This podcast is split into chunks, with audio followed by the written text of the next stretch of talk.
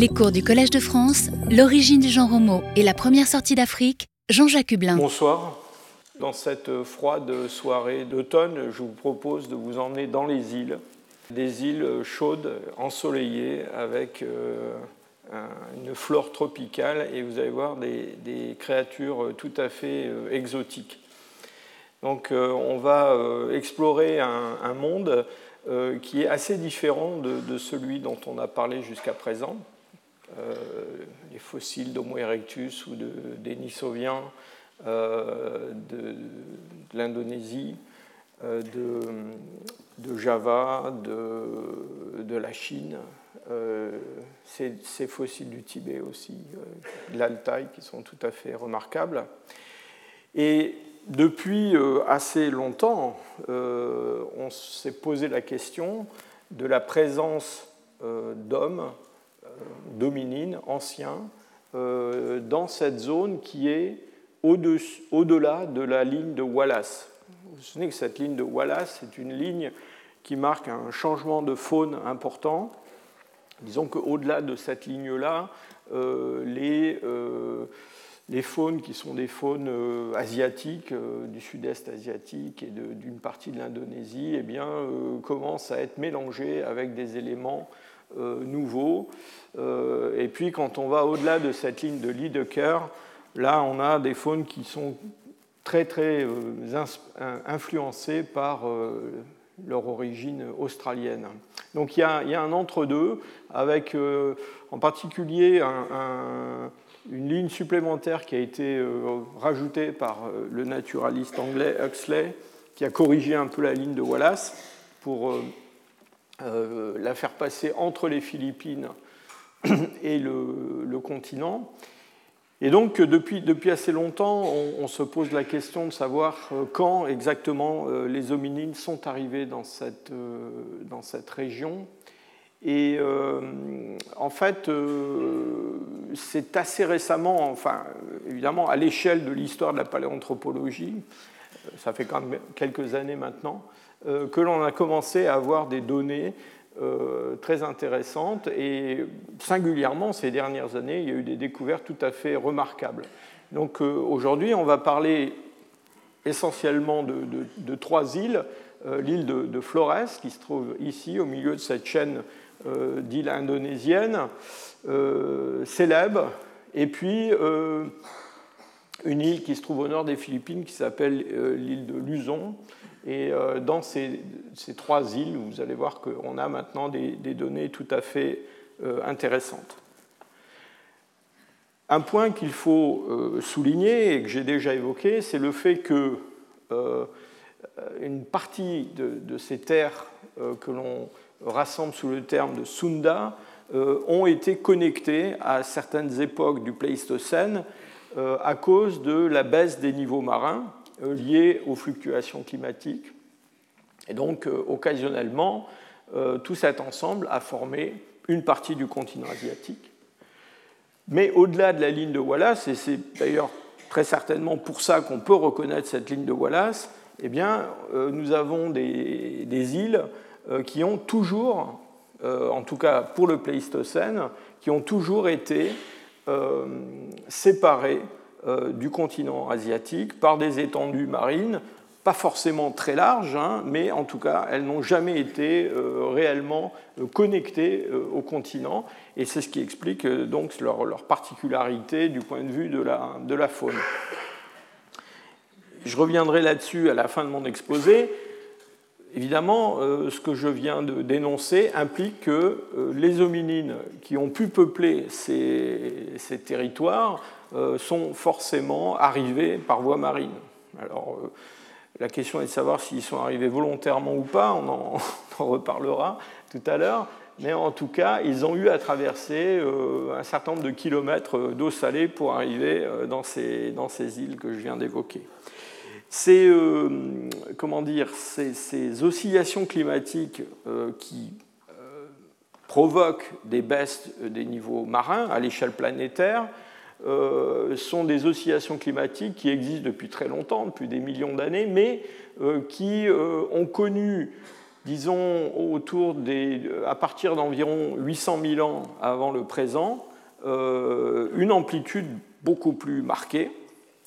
Cette période, disons entre 800 000 et 500 000, c'est ce que les géologues appellent la révolution du Pléistocène moyen. Euh, pourquoi? Ben, Parce que euh, c'est une période où il se passe des tas de choses du point de vue à la fois euh, climatique, géographique, et en particulier, on a ces phénomènes glaciaires très importants qui commencent à se développer dans, dans les moyennes latitudes, en Europe du Nord-Ouest, en Amérique du Nord, dans des régions comme ça. Et c'est d'ailleurs l'immobilisation d'une grande quantité d'eau sous forme de glace sur les continents euh, qui provoque cette, baisse des, niveaux marins. Et donc vous voyez que c'est, euh, disons, autour de 800 000 euh, qu'on commence à avoir des épisodes de ce type-là, et donc des épisodes où on, a ces, connexions importantes qui se produisent entre les, les, îles de la région de Sunda. Et vous allez voir que quand on regarde dans le registre euh, archéologique et le registre paléontologique, effectivement, on voit que c'est euh, il y a environ de 800 000 ans qu'on commence à voir des, des, choses se produire dans cette zone intermédiaire entre euh, Lidker et, et, la ligne de Wallace. Donc voilà, je, remonte cette carte juste pour que vous ayez bien en tête ce qui a pu être émergé à certains moments. Euh, est ce qui ne l'a euh, jamais été. Et donc vous voyez euh, très clairement qu'au-delà de l'île de Java, à partir de Bali, Lombok, etc., on a des îles qui ont toujours été séparées, en tout cas des blocs d'îles qui ont toujours été séparés par des bras de mer. Pareil pour Célèbes, et la même chose pour les Philippines, avec entre Palawan et puis Luzon un bras de mer qui, a toujours euh, plus ou moins persisté. Alors il y a un, archéologue euh, australien euh, qui, est, qui, est, décédé il y a quelques années maintenant, qui s'appelait Mike Morwood, qui depuis longtemps a travaillé dans ces régions-là, et en particulier dans l'île de, de, Flores.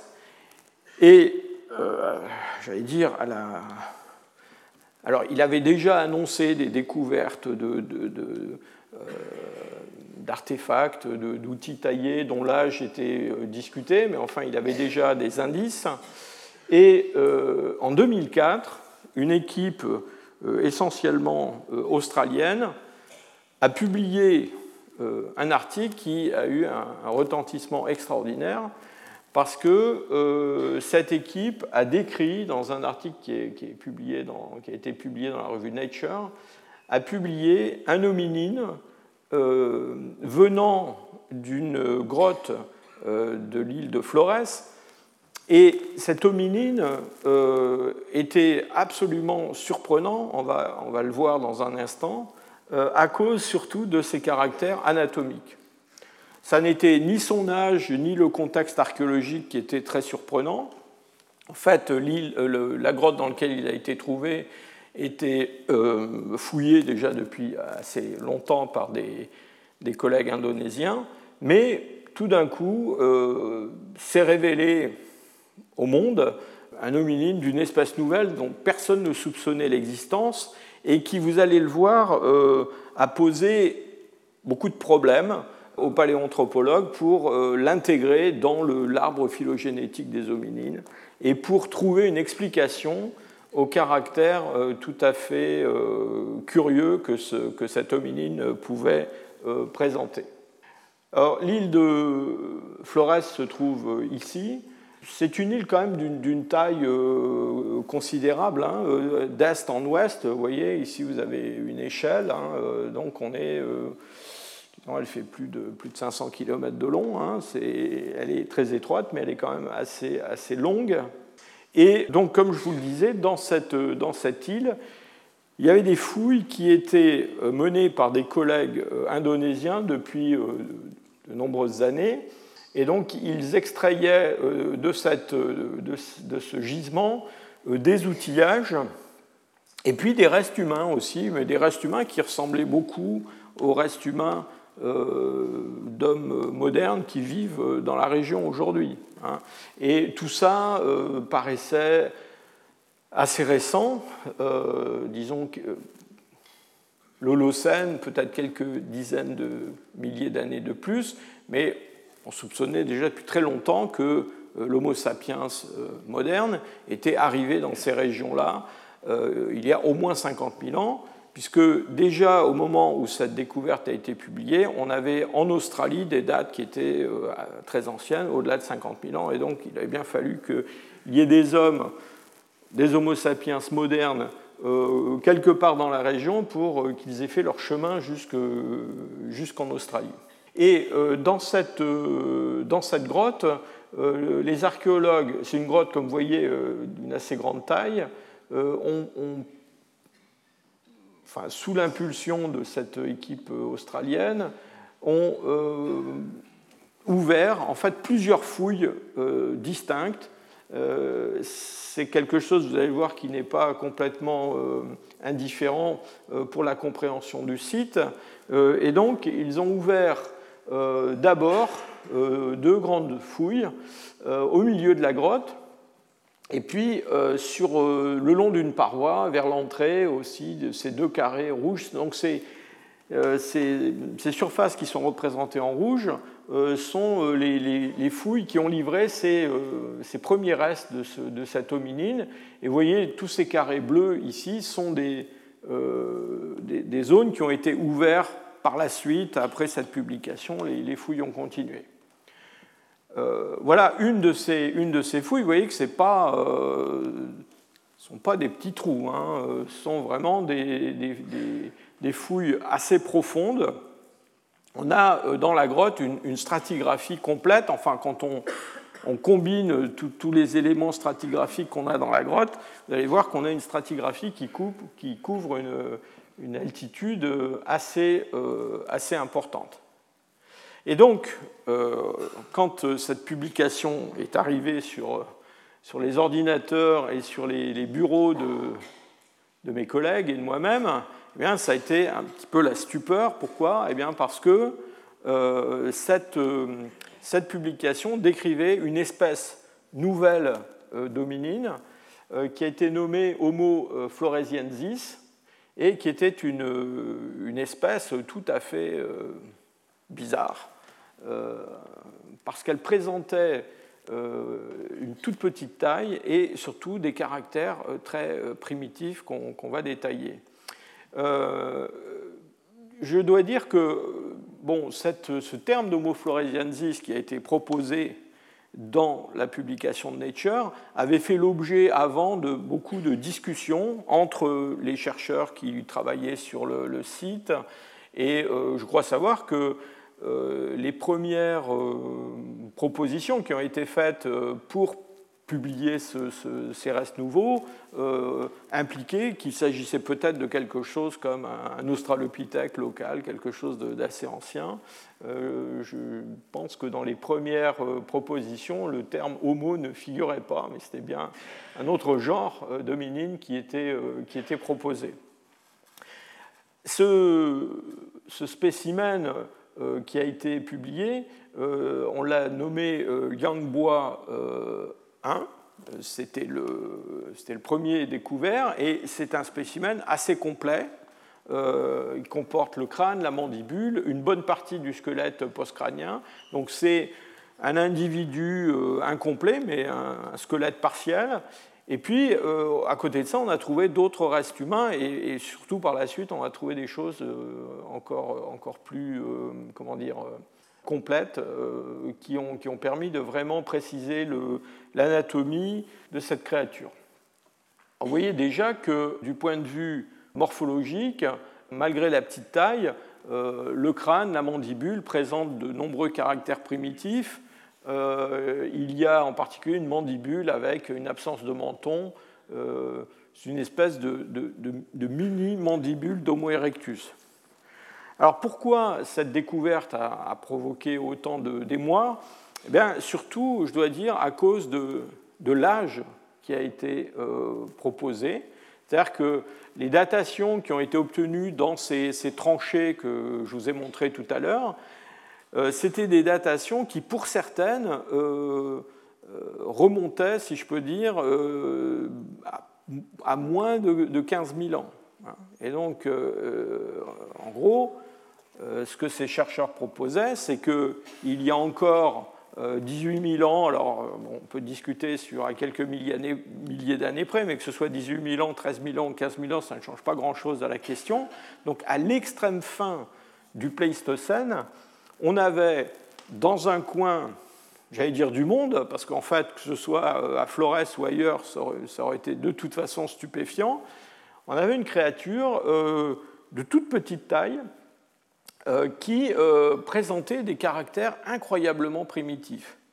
Donc voilà ici une, une reconstitution de ce, euh, de cet individu de Liangbois 1. Je crois que c'est la, reconstitution qui a été faite par euh, Elisabeth Deynes, qui est une, artiste euh, qui travaille à Paris et qui est une spécialiste des reconstitutions de dominines fossiles.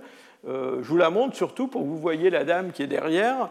donc on a un individu de sexe féminin qui fait à peine un peu plus de 1 mètre de hauteur, hein, une toute petite créature, et qui a des, caractères euh, morphologiques euh, complètement différents de ce qu'on trouve chez son, euh, son équivalent actuel. Alors parmi tous ces caractères, il y en a un en particulier qui a été énormément discuté, c'est la taille de son cerveau. Hein. Et la taille de son, cerveau, a fait l'objet de, différentes euh, comment dire, euh, estimations, euh, mais toutes ces estimations tournent en gros autour de 400 centilitres, centimètres cubes. Aujourd'hui, on est plutôt autour de, de 425. La première estimation, c'était 380, mais ça ne change pas grand-chose. Et vous voyez que quand on place cette, cette valeur euh, de la taille de l'encéphale sur une échelle de temps euh, qui va du présent vers le passé, hein, ici à gauche, au cours des derniers 3 millions et demi d'années, euh, avec toute une série de, formes dominines, des australopithèques, des formes anciennes du genre Homo, les Homo erectus, et puis les formes à grand cerveau comme les, néandertaliens ou les Homo sapiens récents, eh bien, on a, euh, avec toutes ces espèces, une sorte de, tendance générale absolument claire, euh, qui est l'évolution, euh, l'agrandissement de la taille du cerveau et une complexification de ce cerveau au cours des deux derniers millions d'années. Et donc, cette, cette, augmentation de la taille du cerveau, ça paraissait être une, une règle absolument solide et intangible euh, de l'évolution des hominines. Et voilà que tout d'un coup, on trouve une nouvelle espèce euh, dont la taille du cerveau est à peine euh, au-dessus de celle de certains australopithèques. En fait, elle est dans la valeur de la plupart des australopithèques qu'on connaissait à l'époque.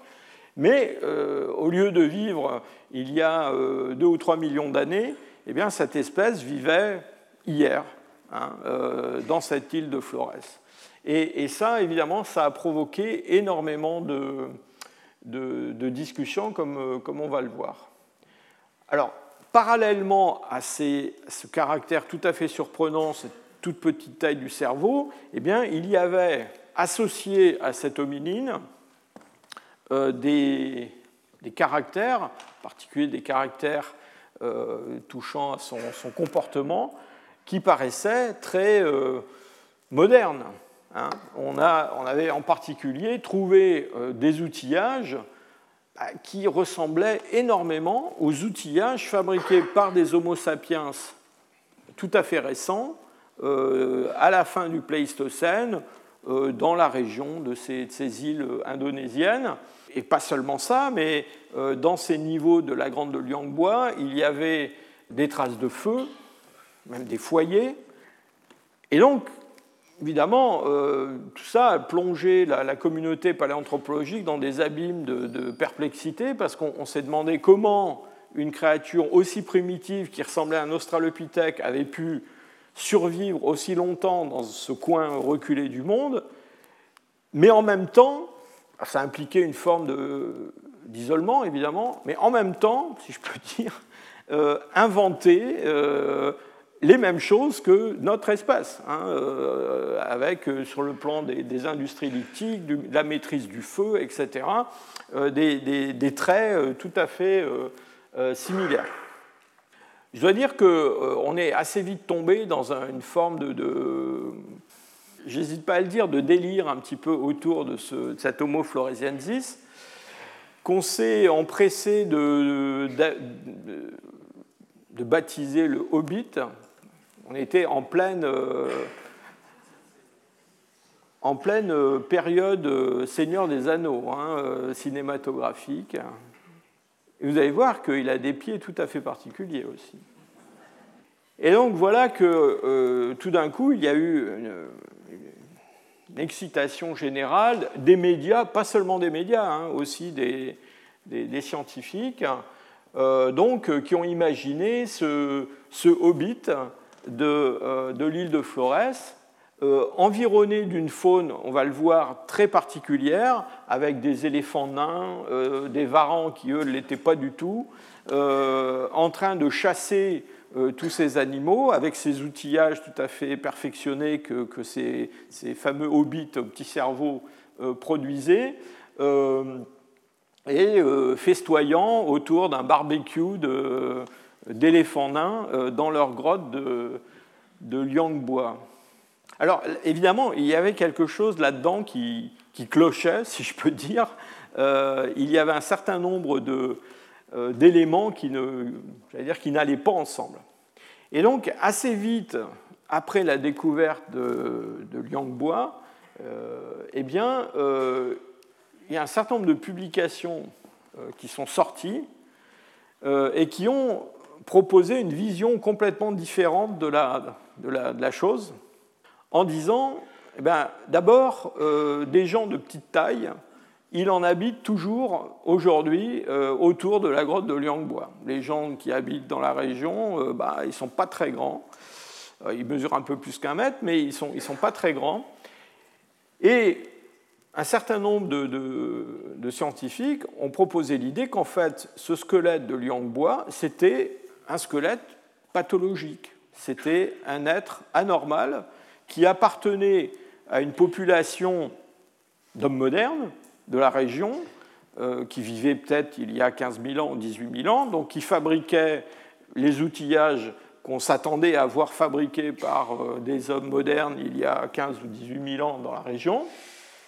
Mais voilà, au sein de cette population, il y a un individu qui est né, qui était... Alors, plusieurs hypothèses ont été proposées, d'ailleurs pas exclusives les unes des autres, euh, microcéphale, euh, vous vous souvenez peut-être, on en a parlé dans un de mes cours précédents, il y a certaines mutations qui provoquent une microcéphalie, et d'ailleurs c'est tout à fait étonnant parce que ces mutations, euh, certaines n'intéressent qu'un seul nucléotide euh, dans tout, le, dans tout le, génome humain, et l'effet de cette mutation est assez catastrophique parce qu'elle produit la naissance de, d'individus dont le cerveau ne va jamais se développer au-delà du genre de taille qu'on observe chez l'individu de, de Liangbois.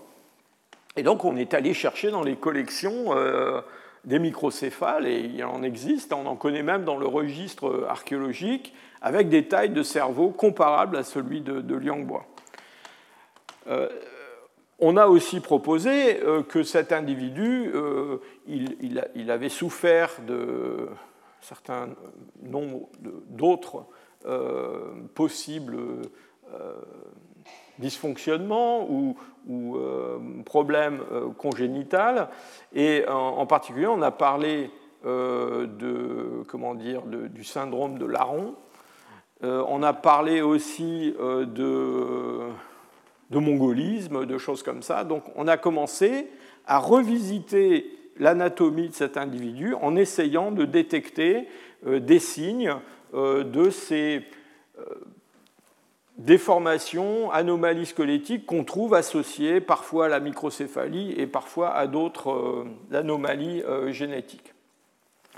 Alors je dois dire que tout ça a produit une littérature absolument extraordinaire parce qu'il y avait des gens qui publiaient toutes ces spéculations et puis ensuite les, chercheurs qui eux étudiaient le matériel euh, australien ou autre publiaient des articles pour dire tout ça sont des idioties. En fait, ça ne marche pas. Euh, donc les uns démontant les arguments euh, des autres. Et bon, aujourd'hui, je dirais, tout le monde préfère oublier un petit peu cette littérature. Pourquoi? Bah, D'abord parce que, à force de fouiller dans la grotte, on a fini par trouver d'autres restes de, de cet Homo floresiensis. Et en particulier, on a trouvé une deuxième mandibule qui ressemblait quand même énormément à la première.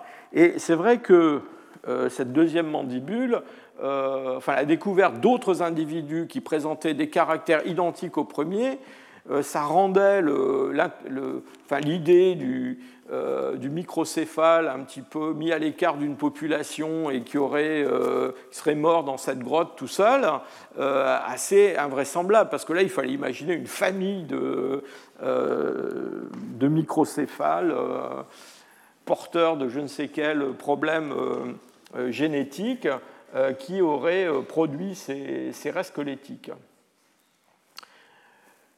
Et donc, on a commencé à ce moment-là à laisser tomber euh, ces hypothèses-là et à travailler sur d'autres interprétations possibles de ce, matériel.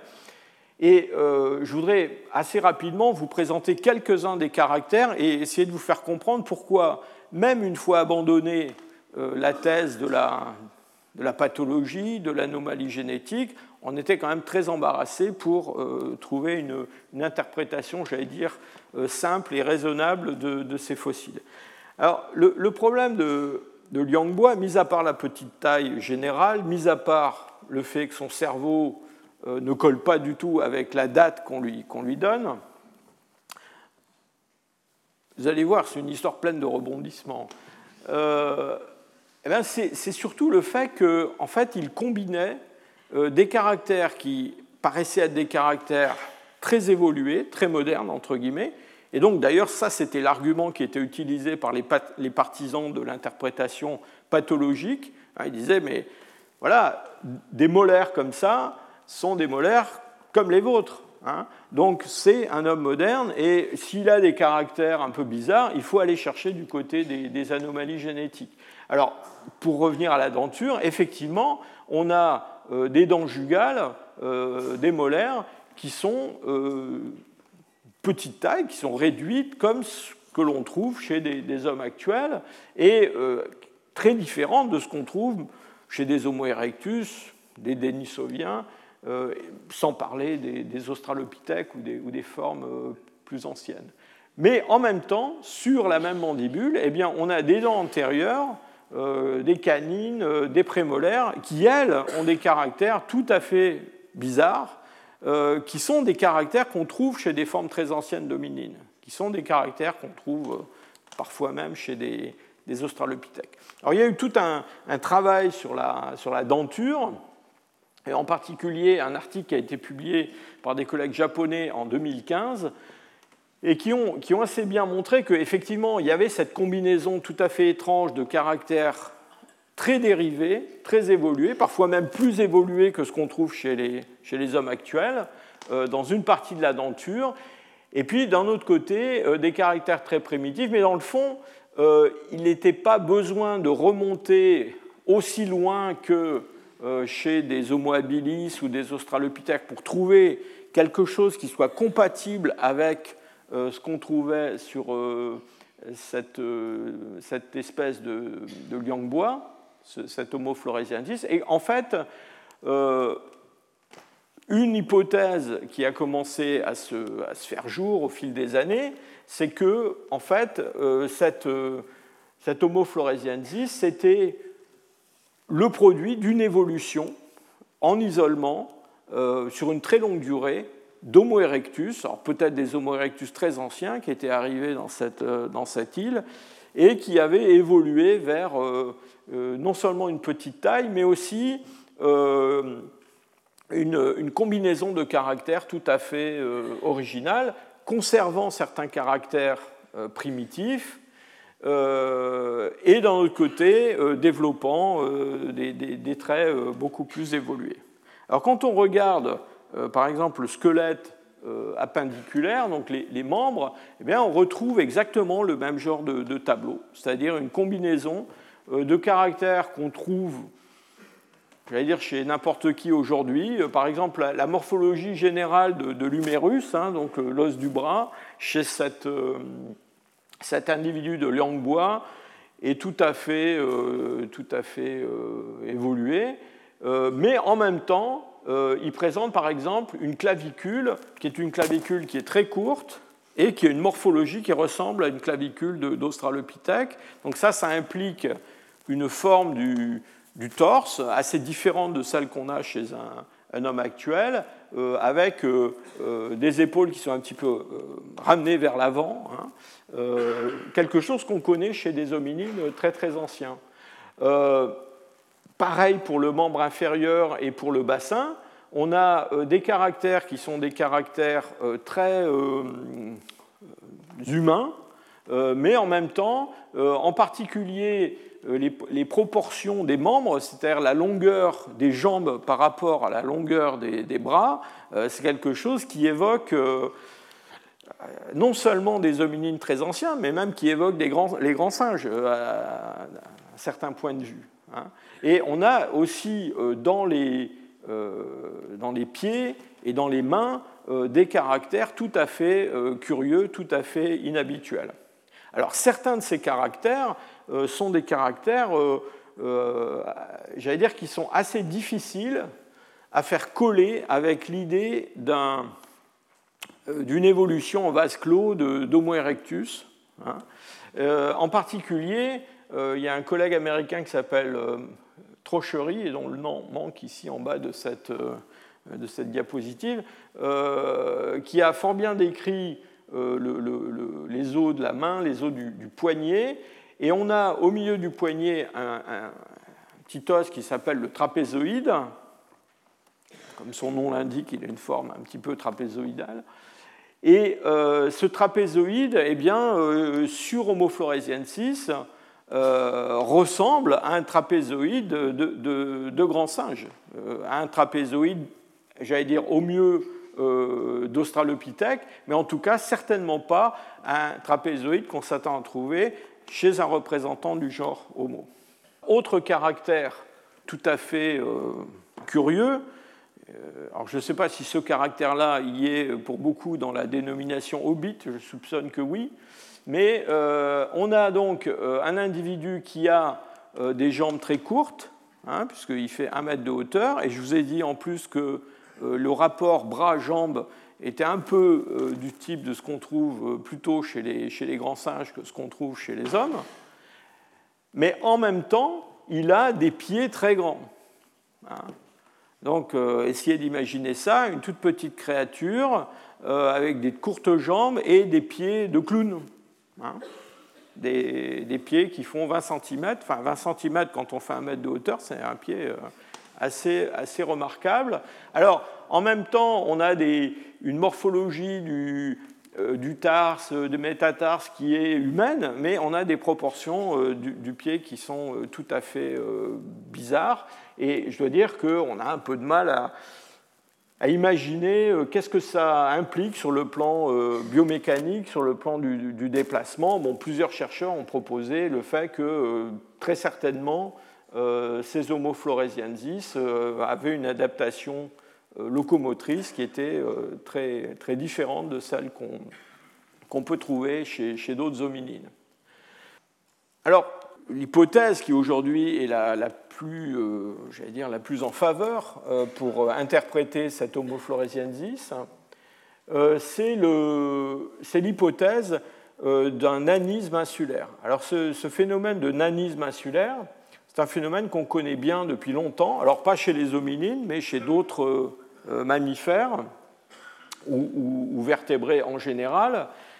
Et c'est lié au fait que dans les îles, qui sont coupées du continent, eh bien, on trouve des faunes très, très particulières. Alors avant de vous parler de, cette hypothèse du nanisme insulaire à propos de Flora, je voudrais souligner un point, c'est que, île ou pas, on observe d'une façon générale, c'est un phénomène qui, intéresse beaucoup les gens qui font de la, macroécologie, on observe une relation entre le nombre d'espèces euh, qui vivent dans un certain territoire et la taille de ce territoire.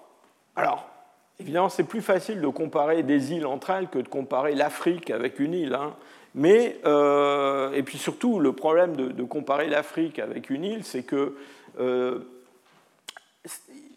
en général, ce genre de, décompte, on peut le faire pour un groupe d'espèces, on peut le faire pour un niveau trophique, on peut dire qu'on va compter le nombre d'espèces euh, de plantes vasculaires ou le nombre d'espèces d'amphibiens, mais compter le nombre d'espèces en général vivantes, ça c'est un exercice vraiment très très difficile. Mais en tout cas, quand on se, euh, on se, cantonne à un groupe euh, particulier, comme ceux que je viens de citer, eh bien on observe euh, une relation assez, assez nette entre la taille du territoire et le nombre d'espèces que l'on observe. Vous voyez ici l'exemple que j'ai trouvé, c'est celui des poissons, les poissons d'eau douce, hein, qu'on trouve dans des îles de taille différente, donc ici Hawaï, euh, donc des îles de taille quand même plus importante comme Madagascar, la Nouvelle-Zélande, et puis ce qu'on va trouver à l'échelle d'un continent.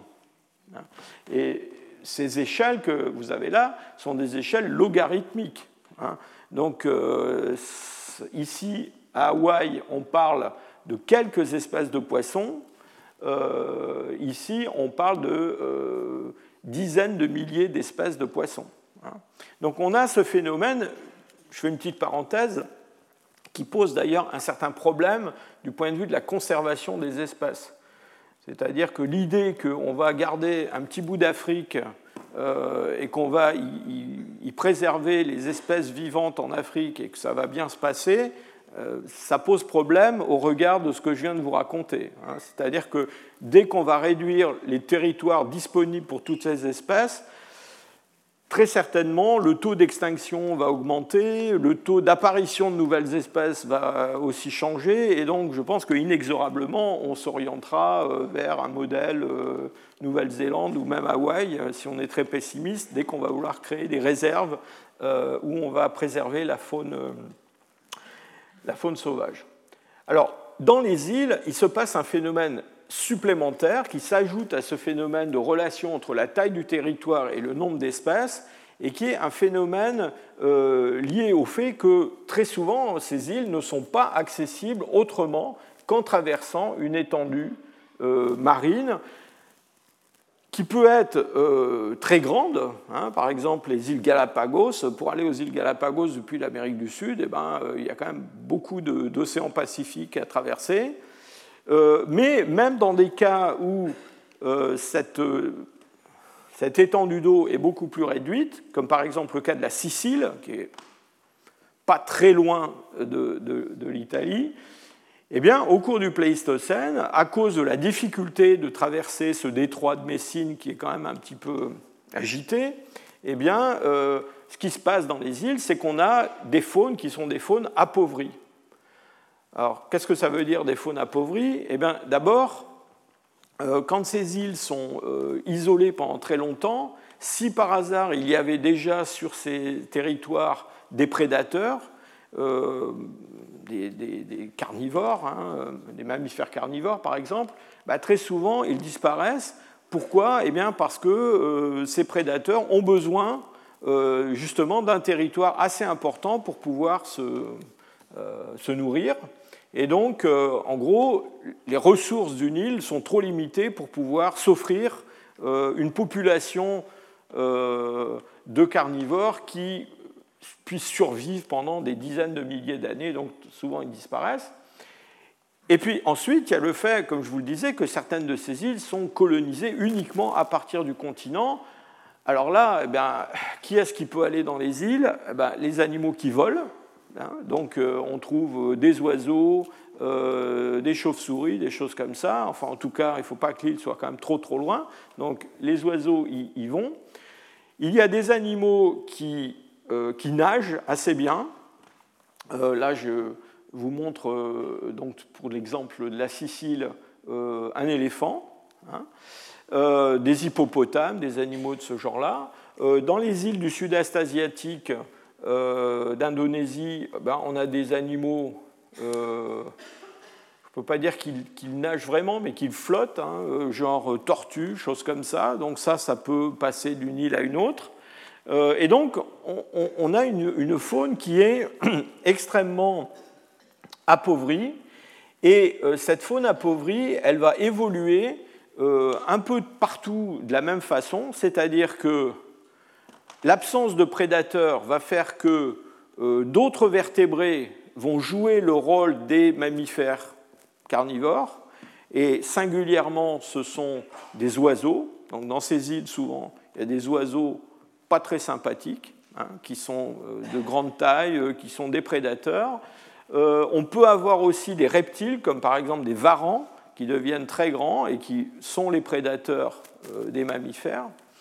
Et alors, du côté des mammifères, on a quelque chose qui est tout à fait particulier, qui est une évolution de la taille des espèces euh, qui se produit euh, dans deux directions, enfin, ce sont quand même des directions qui convergent. Alors, pour simplifier, ce qui se passe, c'est que les très grosses espèces, je vous parlais d'éléphants, je vous parlais d'hippopotames, les très grandes espèces évoluent vers des petites tailles.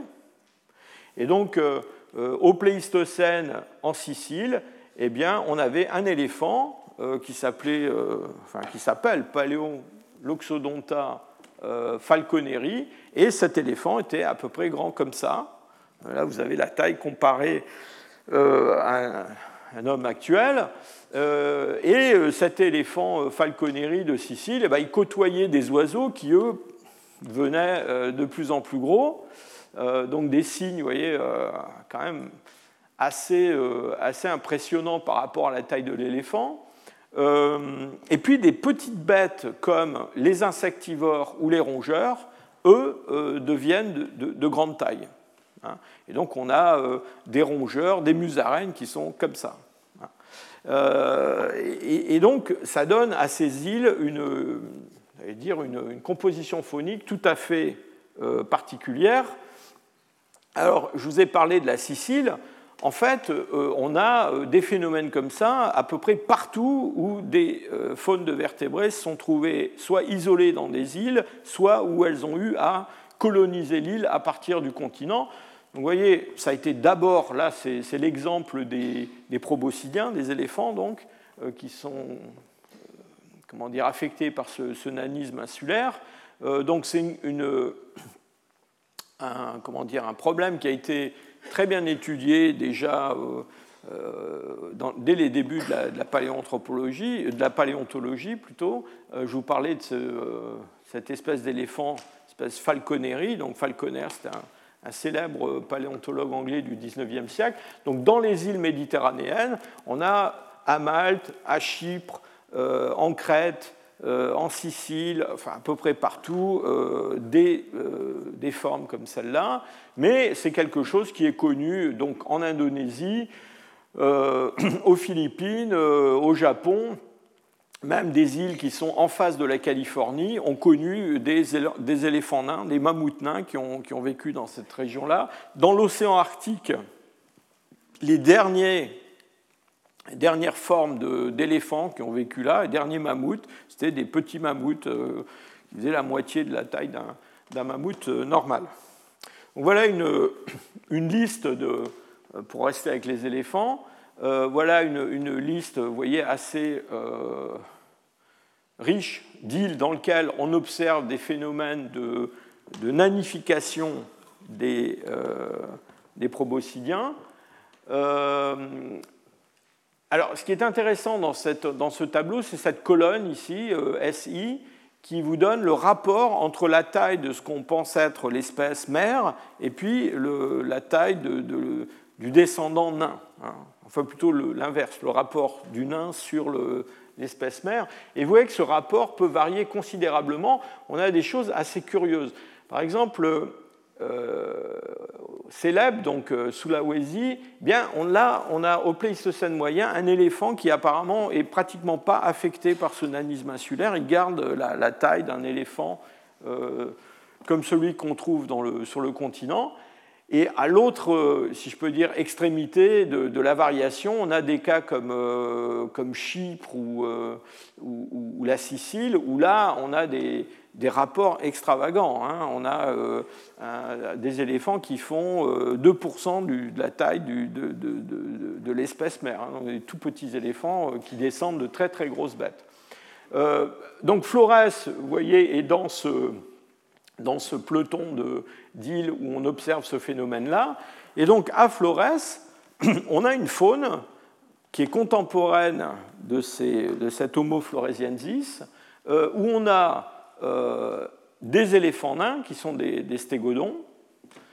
Euh, on a d'autres bêtes qui sont affectées par une augmentation de taille, en particulier des rongeurs, je vais vous en montrer quelques-uns, donc des rats qui deviennent vraiment, euh, vraiment impressionnants, des varans qui deviennent très grands et qui jouent le rôle de, prédateur dans ce, milieu, et puis un autre prédateur aussi euh, tout à fait euh, remarquable, c'est un, marabout, comme ce, qu'on trouve en Afrique aujourd'hui, sauf que c'est un marabout, vous voyez, qui est euh, considérablement plus grand euh, que notre, euh, notre fameux hobbit de, sa grotte de Liangbois.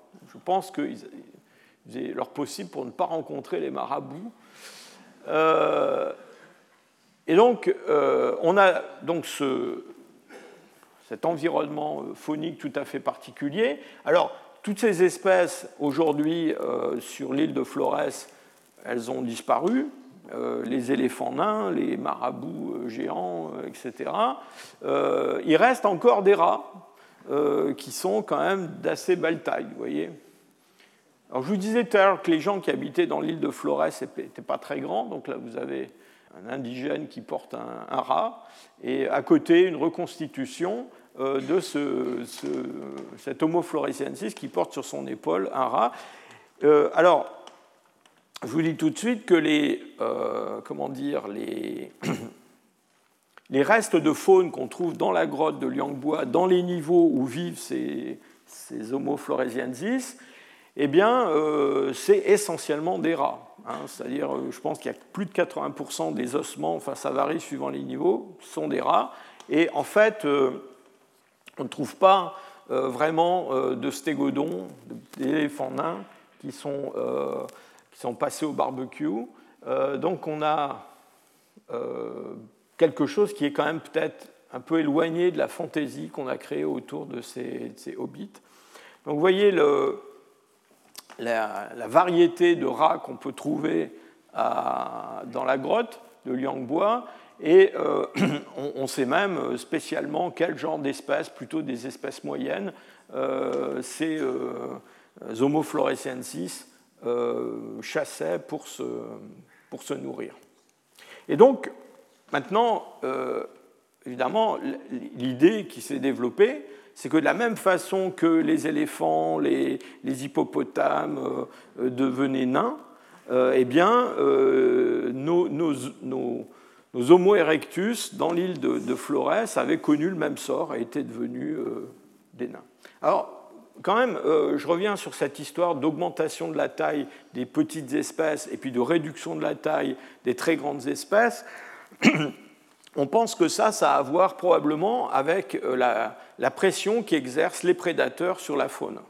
C'est-à-dire qu'en fait, euh, pour un, vertébré, de devenir très très grand, c'est un moyen de, se défendre contre les prédateurs un, éléphant, en tout cas quand il est adulte, il a peu de chances d'être attaqué par un, lion ou quelque chose comme ça. Euh, mais en même temps, d'être très grand, c'est coûteux. C'est coûteux, la croissance est coûteuse, tout est coûteux. Euh, être tout petit, euh, c'est aussi un moyen, et être petit et très nombreux avec une reproduction, j'allais dire, très accélérée, euh, eh bien, c'est aussi un autre moyen de, répondre à la pression des, prédateurs. Et donc, l'idée, c'est que dans les environnements où il n'y a plus de prédateurs, eh bien, dans le fond, tout le monde revient vers une taille raisonnable. donc les petites bêtes deviennent grosses, les grosses bêtes deviennent, deviennent petites. Et puis, bon, alors il y a quand même des oiseaux et des varans qui trouvent leur pitance là-dedans il semble que ça soit en grande partie aussi une question de ressources, hein, c'est-à-dire de, euh, capacité porteuse de, ces, régions-là. Et euh, donc l'idée, c'est que le, euh, comment dire, l'Homo floresiensis aurait subi le même genre d'évolution. Alors, je souligne quand même que pour l'instant, au moment de cette publication, en tout cas en 2004, c'était le seul cas qu'on connaisse chez des primates. Hein. Mais, euh, encore une fois, euh, en tout cas chez des hominines, on n'avait aucun exemple de ce, genre-là.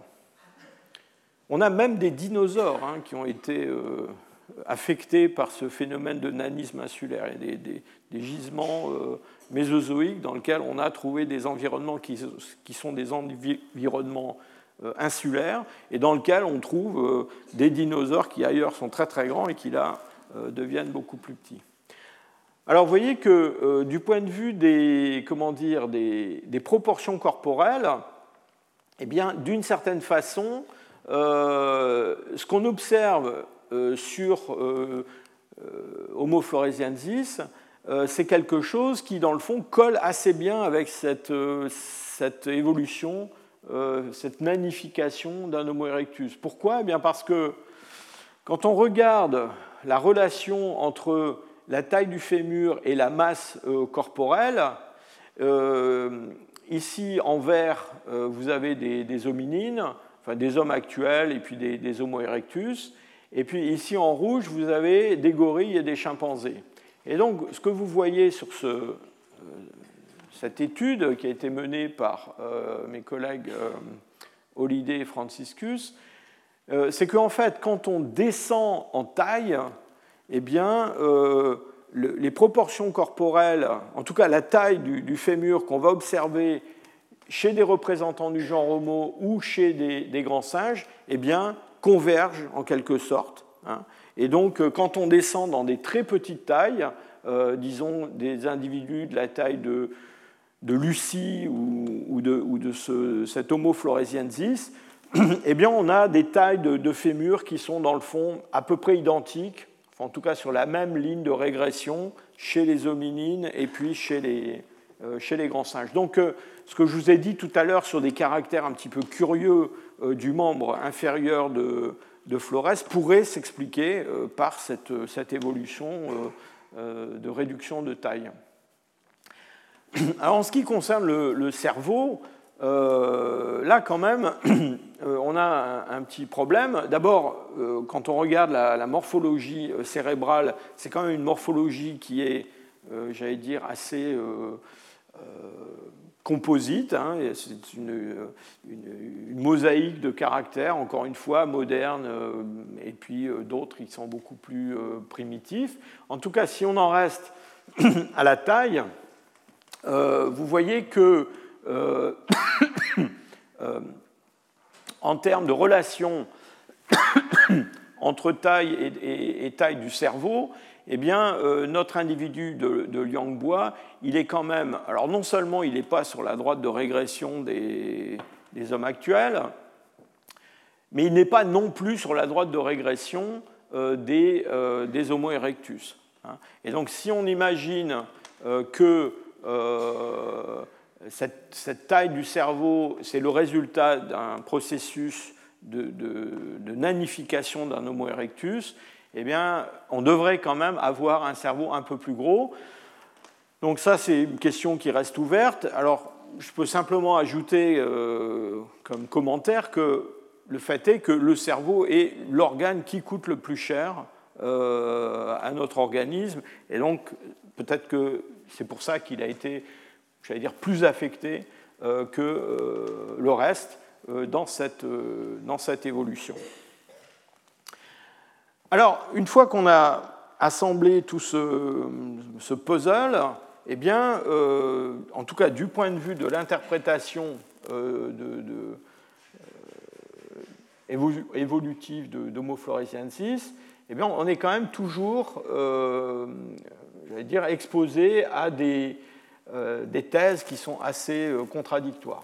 Je dirais que l'idée dominante aujourd'hui, et, c'est mon opinion, c'est que ce qui est le plus parcimonieux, c'est que Homo floresiensis, c'est un Homo erectus qui s'est trouvé isolé pendant plusieurs centaines de milliers d'années sur l'île de Flores et qui euh, a évolué. Alors on verra tout à l'heure qu'il a peut-être évolué assez rapidement en fait vers une forme naine qui affecte sa, euh, euh, ses proportions corporelles, qui affecte sa, morphologie et en même temps eh il a continué à évoluer, et donc on trouve des caractères qui sont des caractères dérivés communs avec l'homme actuel, mais qui sont en fait le résultat d'une convergence.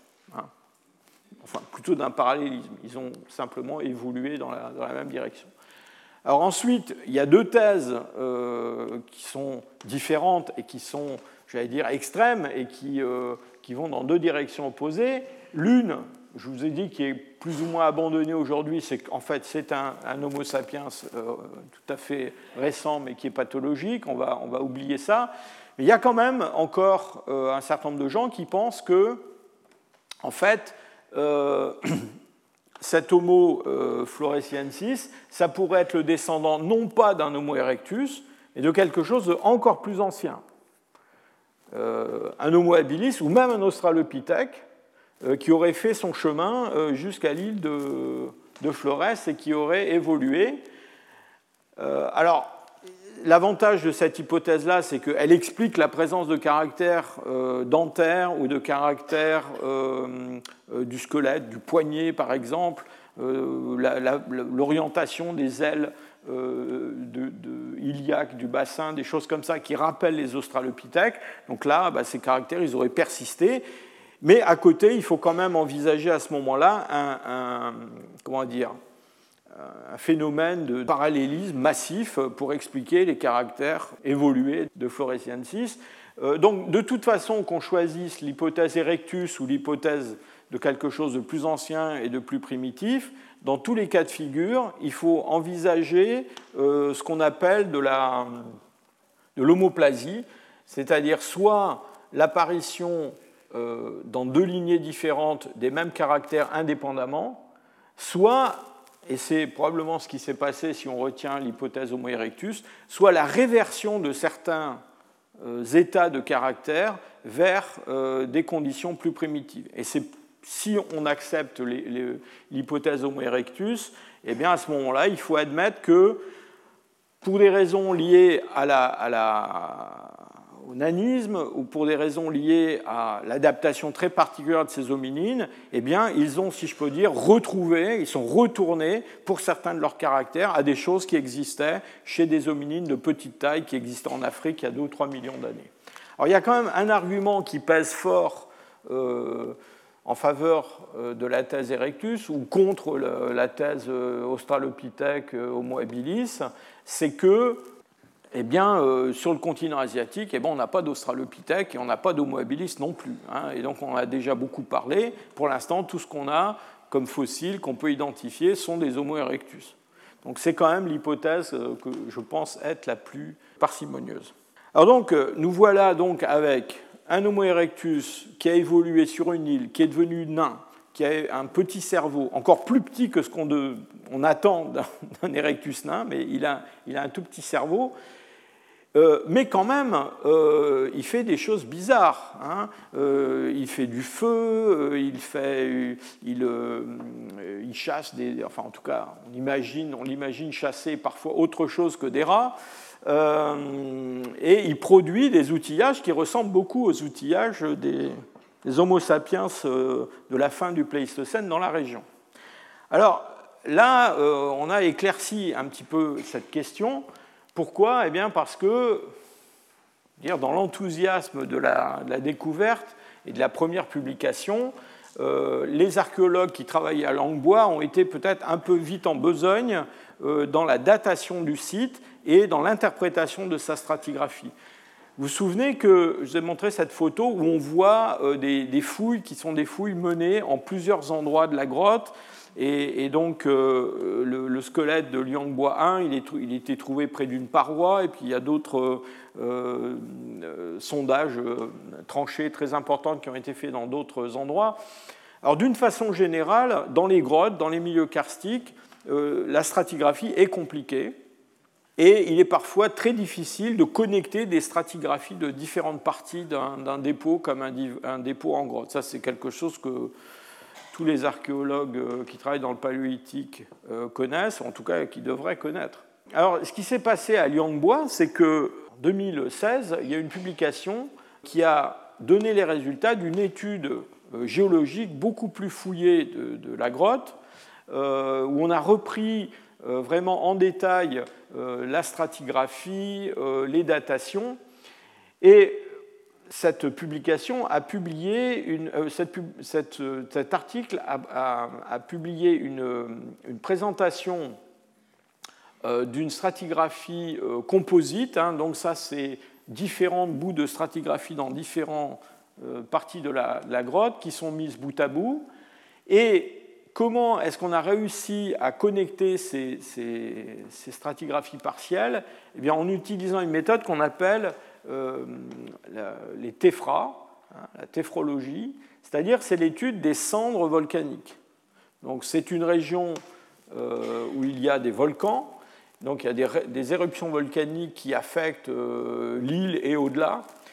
Et donc ces éruptions volcaniques, euh, elles peuvent provoquer des dépôts de cendres épais à certains endroits, mais même quand elles ne, elles ne, provoquent pas des dépôts très importants, eh bien, ces cendres, elles sont dispersées dans l'atmosphère, elles retombent et elles sont parfois présentes dans les sédiments euh, pléistocènes sous forme de traces qui ne sont pas visibles à l'œil nu, mais qu'on peut détecter par des, méthodes d'extraction de, ces, ces, particules, des sédiments. Et il se trouve que, en fonction du volcan qui, a, qui est à l'origine de ce, dépôt de cendres, de sa localisation, eh bien, ces cendres elles vont avoir une signature euh, géochimique tout à fait particulière. Et donc, on peut, comme cela, identifier euh, des dépôts euh, à cause de leur composition chimique et leur attribuer non seulement une origine géographique, c'est-à-dire de quel volcan ça vient, en tout cas de quelle région volcanique ça vient, mais aussi un âge assez précis parce qu'on a toute une chronologie de ces éruptions. Et donc on utilise euh, ces dépôts de, cendres, ces téphras, comme repères euh, dans des stratigraphies et ça permet donc de connecter des stratigraphies différentes. vous voyez qu'à à, comment dire, à Yangbois, dans cette grotte, eh bien, on a identifié euh, au moins sept euh, de ces dépôts qui contiennent des cendres volcaniques. Alors parfois, ce sont des lits très très minces, parfois, sont des dépôts vraiment euh, très importants de, cendres, hein, comme, comme, ça par exemple. et grâce à cela, eh bien, on a pu revisiter la stratigraphie de ces différentes fouilles qui avaient été faites, séparées les unes des autres, dans la grotte. Et là, ce qui est apparu, c'est la chose suivante. Et ça, c'est un scénario qui, malheureusement, est assez courant euh, dans une grotte. C'est-à-dire qu'on a un dépôt euh, qui qui s'organise, j'allais dire sagement, c'est rarement vraiment sagement, mais en tout cas euh, une stratigraphie qui est ordonnée avec des couches plus anciennes en bas qui sont recouvertes euh, au cours du temps par des couches de plus en plus récentes. Alors bon, il se produit de temps en temps des chutes de blocs, des choses comme ça, mais en gros, on peut suivre une stratigraphie au cours du temps. Et puis, à un moment donné de, l'histoire de ce dépôt, eh bien, il y a, par exemple, de l'eau qui circule dans la grotte. Et cette eau, eh bien, elle va entailler ces dépôts, elle va créer espèce de, canyon dans, le dépôt qui est là. Et plus tard, ou même parfois en même temps, eh bien, il se redépose des sédiments qui sont, eux, beaucoup plus récents, qui peuvent être d'ailleurs des sédiments venant d'une autre partie de la grotte qui ont été euh, retravaillés et transportés. Et donc, euh, ces sédiments plus récents vont remplir une encoche qui s'est produite euh, dans ces dépôts très anciens. Et c'est exactement ce qui s'est produit à Liangbois. Alors, ce n'est pas juste une encoche, c'est plus compliqué que ça, mais enfin, euh, je vous explique ça de façon très simplifiée.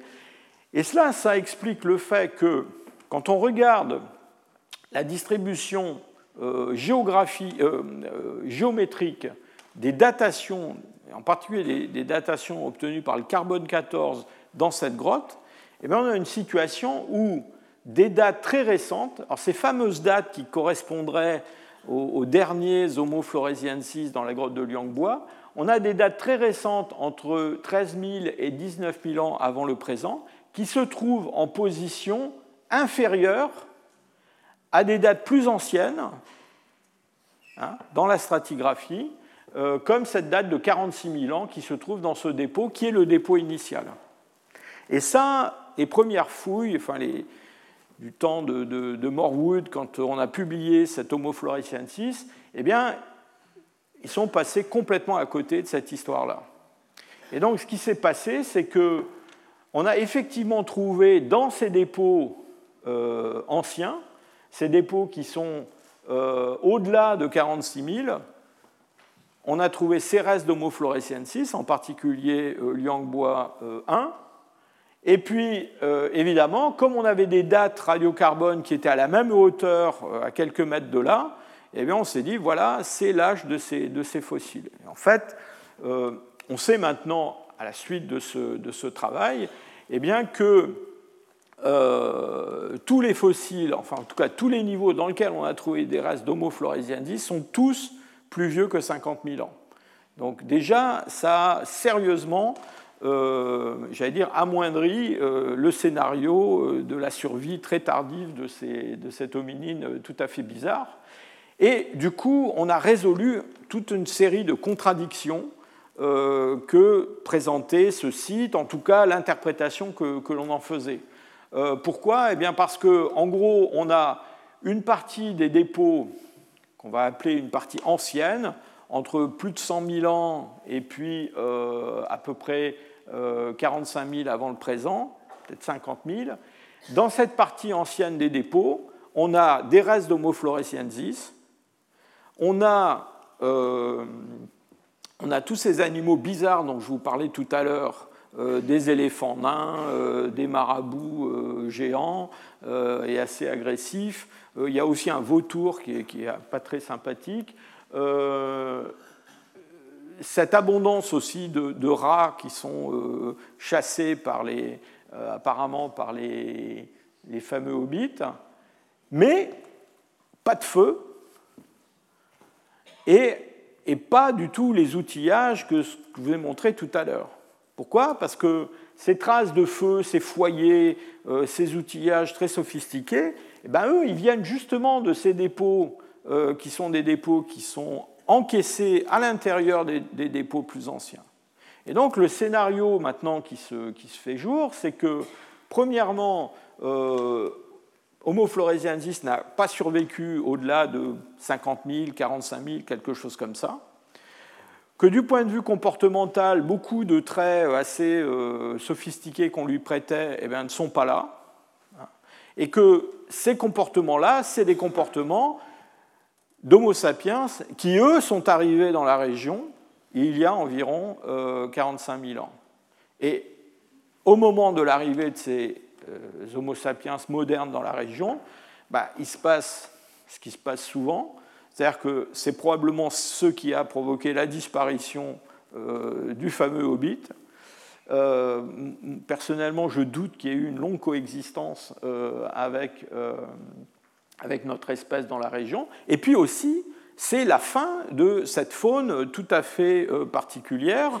Euh, en tout cas, on voit disparaître euh, un certain nombre d'éléments tout à fait originaux comme les, les, stégodons nains et, d'autres bêtes de, de, ce genre. Donc vous voyez que, disons, au cours de la dizaine d'années qui a suivi la publication du Hobbit, on est parti dans euh, toutes sortes de directions avec euh, euh, de la pathologie. Après, non, ce n'est pas de la pathologie, c'est du nanisme, mais des comportements tout à fait extraordinaires. Et puis finalement, à force de persévérance et en, reprenant le travail en particulier sur l'histoire des dépôts, eh bien, on est arrivé à scénario qui est, je pense, beaucoup plus convaincant.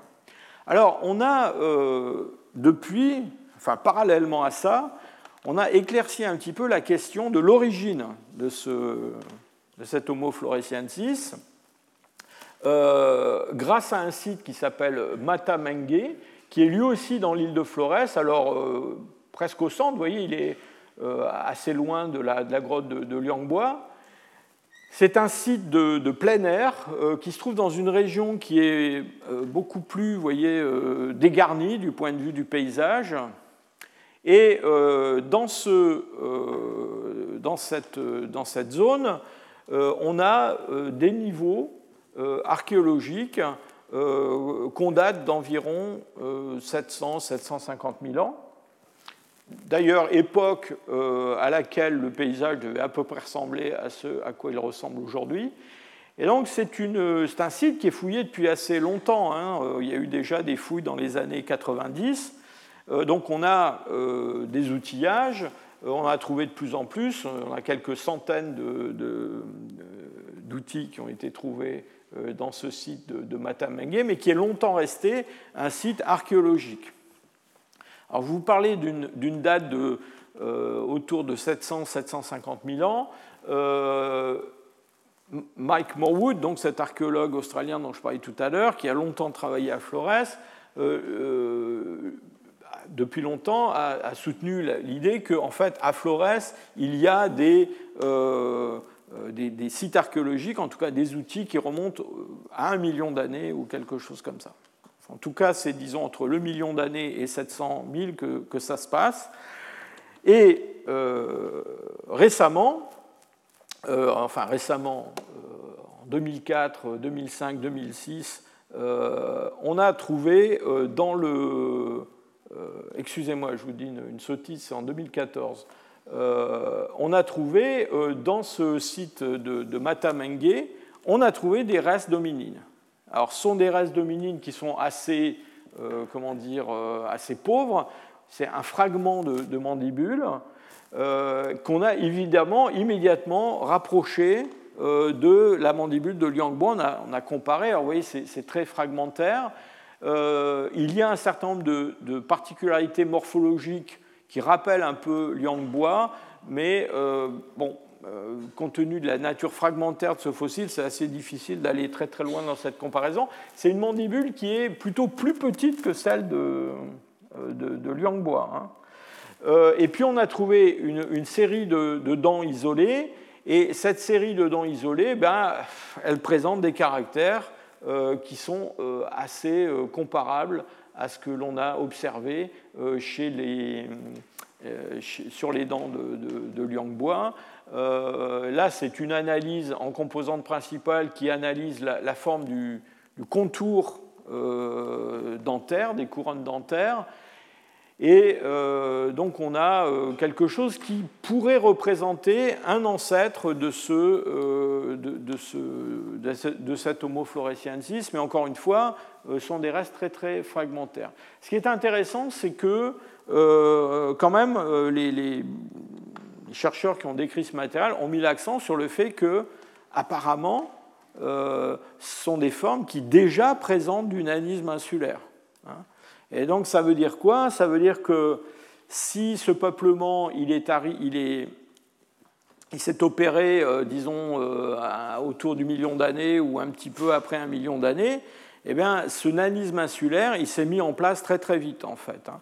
Et d'ailleurs, récemment, il y a eu un, article qui a été publié qui a essayé de modéliser la vitesse à laquelle euh, on pouvait euh, obtenir, si je peux dire, euh, des formes naines à partir de, formes de taille normale dans, ces phénomènes d'isolement insulaire. Et le, résultat de cette modélisation est assez étonnant parce que enfin, le modèle qui a été proposé, c'est qu'en quelques dizaines de milliers d'années, on peut obtenir un changement de taille assez important.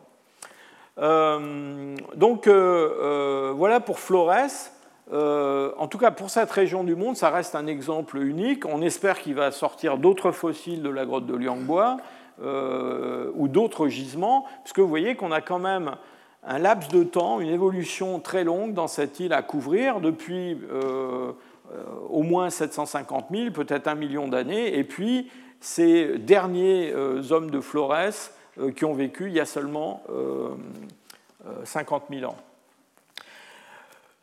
Un dernier mot à propos de, Flores. vous savez, on a souvent discuté de savoir s'il fallait créer des espèces nouvelles de dominines. Est-ce que euh, l'homme de Néandertal et l'Homo sapiens sont vraiment deux espèces différentes ou pas, c'est une discussion sans fin, que, parfois un peu rhétorique, euh, que les, paléoanthropologues aiment bien avoir, en tout cas que le public aime bien qu'ils aient. Euh, alors ce qui est quand même remarquable, c'est que là, on a quand même une espèce dominine qui a survécu jusque dans le Pléistocène supérieur, qui a connu une longue évolution et qui, qui serait très très difficile de ne pas reconnaître comme une espèce différente. Hein. C'est-à-dire que si on ne reconnaît pas Homo floresiensis comme une espèce différente de la nôtre, je ne sais plus ce que c'est une espèce. Hein. Donc là, on a, euh, je pense, un... ça a été important parce que finalement, il y a eu une longue période où on a, on a cru que euh, dès le Pléistocène moyen, en fait, euh, voilà, on avait des formes à grand cerveau qui étaient interfécondes, que finalement tout ça c'était des hommes. Alors ils étaient un peu différents en Europe, en Afrique, euh, en Asie.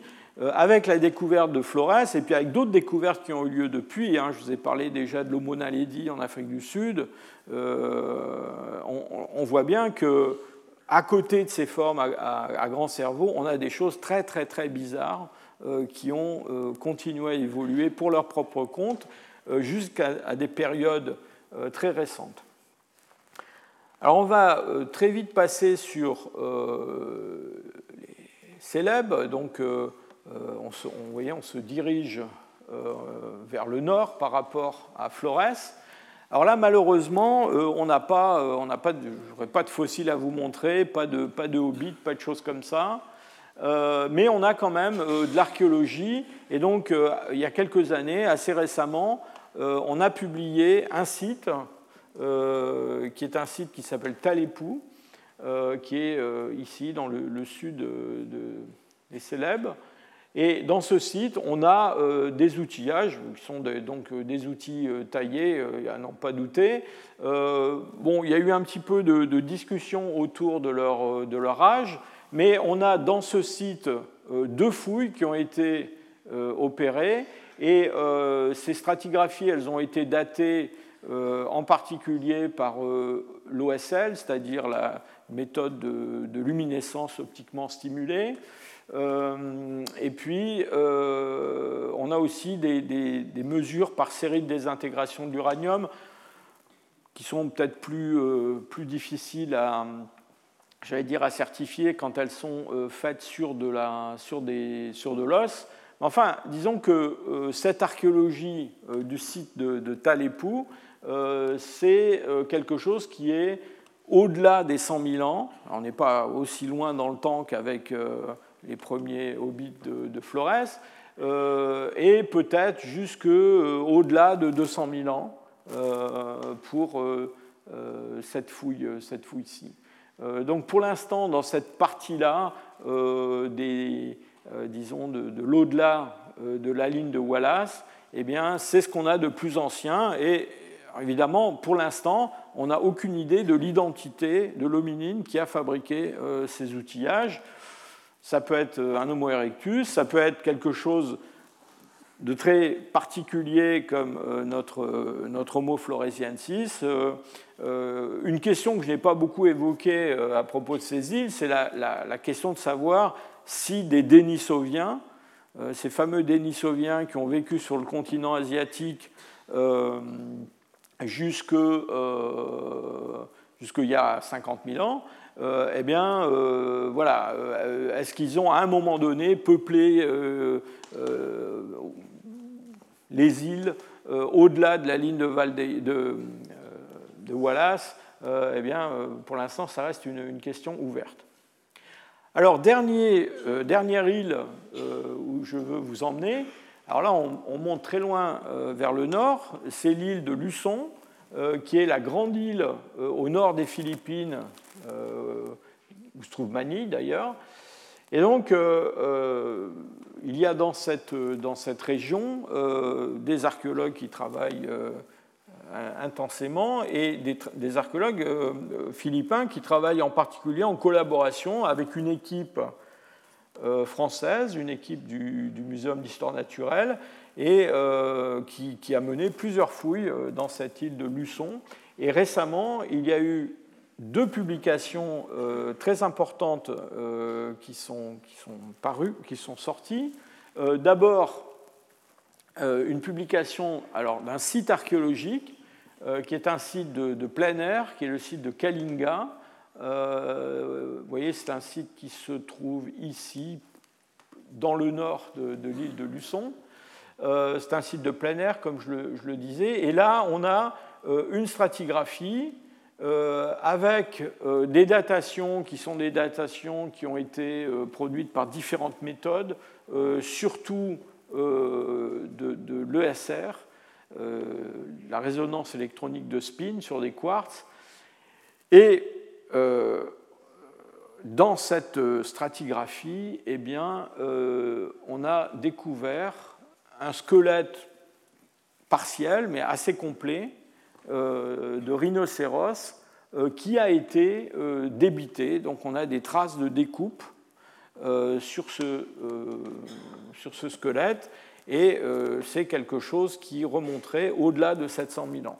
Vous voyez, on trouve un cas de figure un petit peu similaire à celui de, Flores, donc une présence dominine euh, au début du Pléistocène moyen, certainement. Et là, dans le site de, Kalinga, donc on a euh, ce, squelette de rhinocéros qui porte des traces, vous voyez, des traces de découpe sur les os.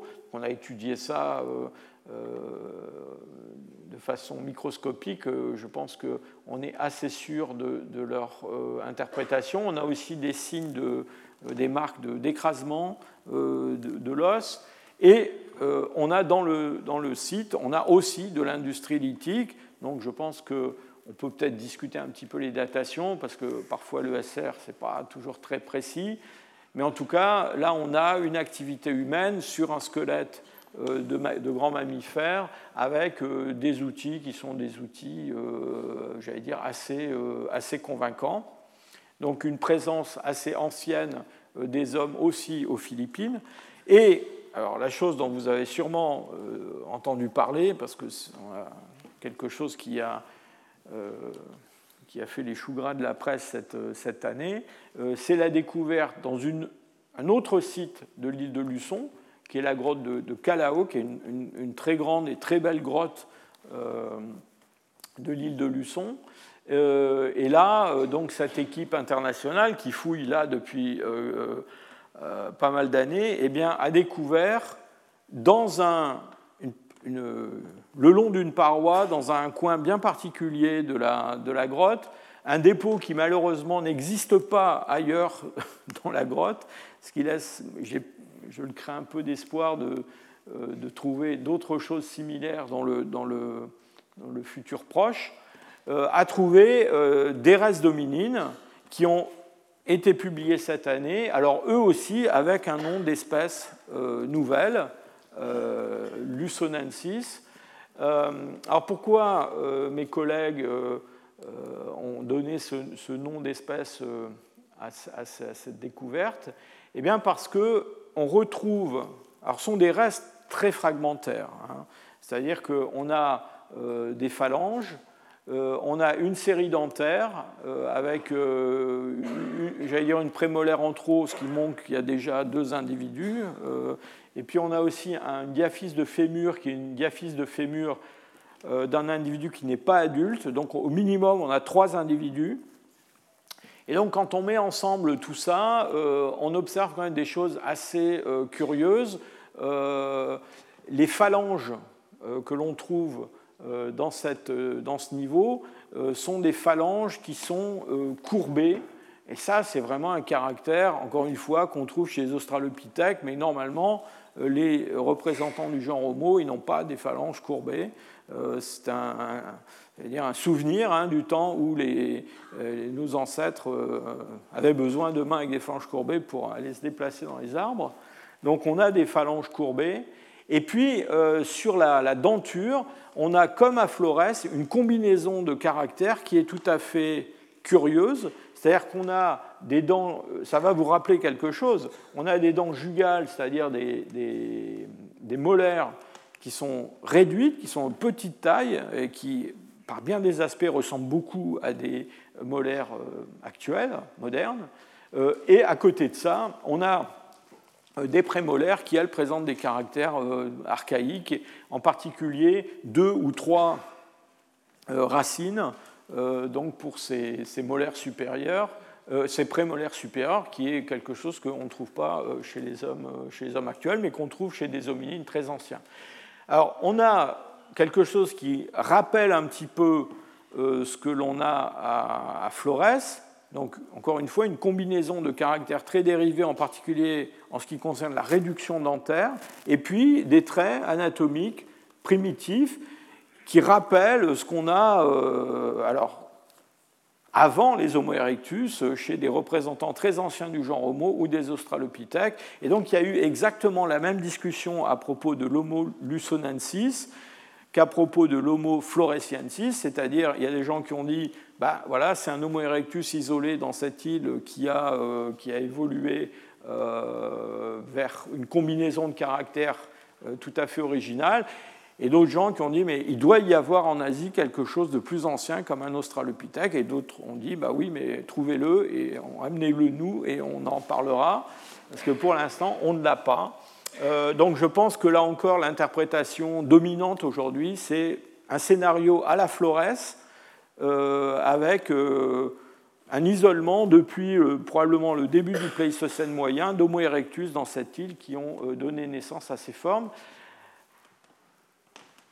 Nanisme, je ne sais pas si on peut vraiment parler de nanisme, parce que là, malheureusement, on n'a pas un squelette assez complet. Hein. La seule chose qu'on ait, c'est ce fémur, cette diaphyse de fémur qui est euh, quand même euh, pas adulte.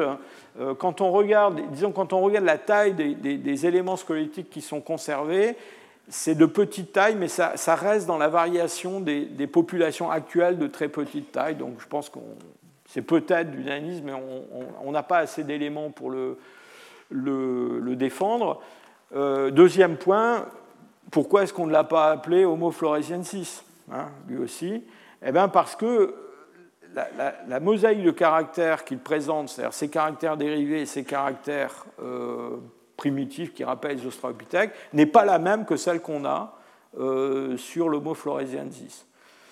Et donc, euh, voilà, il semblerait que, je ne sais pas si ça présage de découvertes tout à fait extraordinaires dans l'avenir, mais l'impression qu'on a, c'est que dans ces îles, eh bien, le peuplement euh, s'est fait de façon assez compliquée avec un, filtre hein, qui est représenté par ces barrières marines, des faunes tout à fait curieuses qui sont différentes d'une île à l'autre et que peut-être dans chacune de ces grandes îles, pas si grandes parfois, eh ben, on a une forme dominine un, un petit peu euh, bizarre qui s'est développée, plus ou moins naine, euh, plus ou moins primitive, plus ou moins dérivée je ne sais pas, peut-être qu'on finira par avoir euh, encore quelques espèces de plus dominines dans le Pléistocène moyen ou dans le Pléistocène supérieur.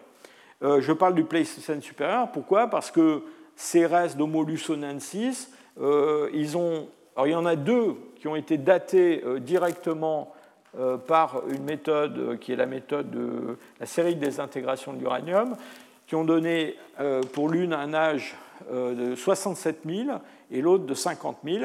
Vous voyez, on est à peu près dans les eaux de, de l'Homo floresiensis. Euh, quand même, euh, l'utilisation de cette méthode sur l'os euh, pose question. Donc, les spécialistes de, la série de désintégration de l'uranium pour pratiquer des datations n'aiment pas trop les datations sur de l'os. je crois qu'on a déjà parlé, mais l'os, c'est un milieu ouvert euh, les sels d'uranium sont très solubles, donc euh, l'uranium rentre, sort de l'os. Euh, les éléments qui sont des éléments non solubles de la chaîne de désintégration, ils peuvent être aussi apportés par, avec des éléments détritiques. Et donc tout ça fait que les datations uranium-thorium sur des choses comme des stalactites, par exemple, sont très très fiables. Sur de l'os, il y a des gens qui préfèrent ne pas en entendre parler. Mais ça reste quand même, quel que soit l'âge précis, euh, ça reste une découverte d'un hominine qui précède l'arrivée des Homo sapiens dans l'île de Luzon et aux Philippines, et qui est quelque chose de tout à fait, même si c'est très fragmentaire, qui est tout à fait différent de tout ce qu'on connaît euh, jusqu'à présent. Et donc, de ce point de vue-là, je pense que euh, la création d'un nom d'espèce était justifiée. Alors, avant de vous quitter, je voudrais quand même ouvrir, sinon apporter des réponses, mais ouvrir une question c'est, euh, mais enfin, comment ces hominines sont arrivés dans ces îles hein? Et parce que ça, c'est la vraie question. Euh, je vous ai raconté tout à l'heure que Michael, euh, Mike Morwood pensait que à, Flores, on, avait des, industries à un million d'années, peut-être même plus. Et à l'époque, je si j'ai bien compris ce qu'il expliquait, euh, il imaginait euh, des Homo erectus euh, arrivant sur des sortes de, radeaux dans l'île de, Flores. alors, on va en parler lors de mon prochain cours. Pour des périodes récentes et pour notre espèce, on sait qu'il y a eu des, comment dire, des, entreprises de colonisation d'îles actives avec des, des, bateaux pour aller d'île en île.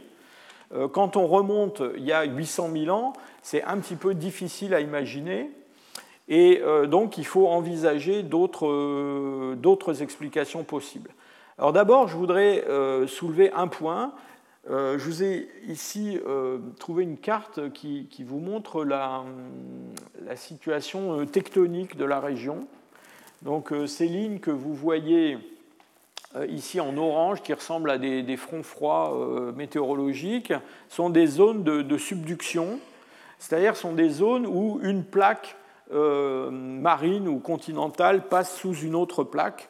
Et c'est bien à cause de ces zones de contact de plaques que la zone est une zone qui est éminemment instable du point de vue des tremblements de terre, du point de vue euh, du volcanisme. Donc on a, euh, j'allais dire, euh, des îles dont la géographie a pu changer de façon significative dans le passé, surtout quand on remonte il y a un million d'années. Donc la première carte que je vous ai montrée aujourd'hui, c'est une carte où on a abaissé le niveau marin de 120 mètres ou 200 mètres pour voir ce qui se passe. Hein. Mais il faut bien se rendre compte que ça, ça peut nous donner une idée de la topographie, de la géographie euh, lors du dernier maximum glaciaire, disons. Mais plus on remonte dans le temps et plus ce genre de, reconstitution est un petit peu euh, périlleuse euh, parce que voilà, il y, y, a la plaque australienne qui pousse là en dessous, qui monte, la plaque pacifique, etc. Donc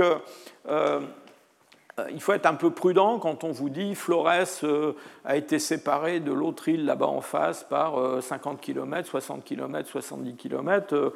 Peut-être qu'il y a un million d'années, ce n'était pas autant. Donc ça, c'est assez difficile à, dire. Euh, la deuxième chose, c'est que, au-delà de cette incertitude sur les reconstitutions géographiques, ça n'enlève rien au fait que ces îles ont été des îles, hein, puisque je vous ai expliqué que leur, faune est tout à fait particulière. Donc c'est bien parce qu'il y avait une barrière marine. Hein. Mais justement, euh, cette barrière marine, c'est une barrière qui est, euh, elle aussi, euh, très agitée. Donc la terre solide, elle est agitée de tremblements de terre et d'éruptions volcaniques. La mer, elle, elle est agitée de tsunamis et de, de, courants assez violents parfois. Et je vous ai parlé d'animaux qui nagent, euh, qui vont d'une île à l'autre, en particulier des éléphants. Si vous allez sur Internet, il y a des vidéos très intéressantes euh, qui montrent euh, la marine de différents pays d'Asie en train de, secourir des éléphants en pleine mer. et, pourquoi ces éléphants sont en pleine mer? Eh ben, Parce que les éléphants, ils nagent, ils vont dans la mer, mais dans la mer, il y a des courants. Et donc, on a, euh, comme ça, on retrouve des éléphants qui sont à 15-20 km de la côte, et les pauvres, ils sont en sérieuse difficulté. Euh, le record de distance, euh, on a trouvé un éléphant, c'est 48 km. Donc 48 km de la côte, c'est la plus grande distance qu'un éléphant ait parcouru, alors volontairement ou involontairement, on ne sait pas trop, mais en tout cas, c'est arrivé. Euh, et, donc, euh, je pense qu'il faut garder en tête cette possibilité de, euh, de, peuplement, je dirais, accidentel, d'individus, d'espèces diverses, hein, qui se retrouvent dans l'eau, qui sont emportés par le courant et qui ben, se retrouvent là où ils ne voulaient pas aller. Hein.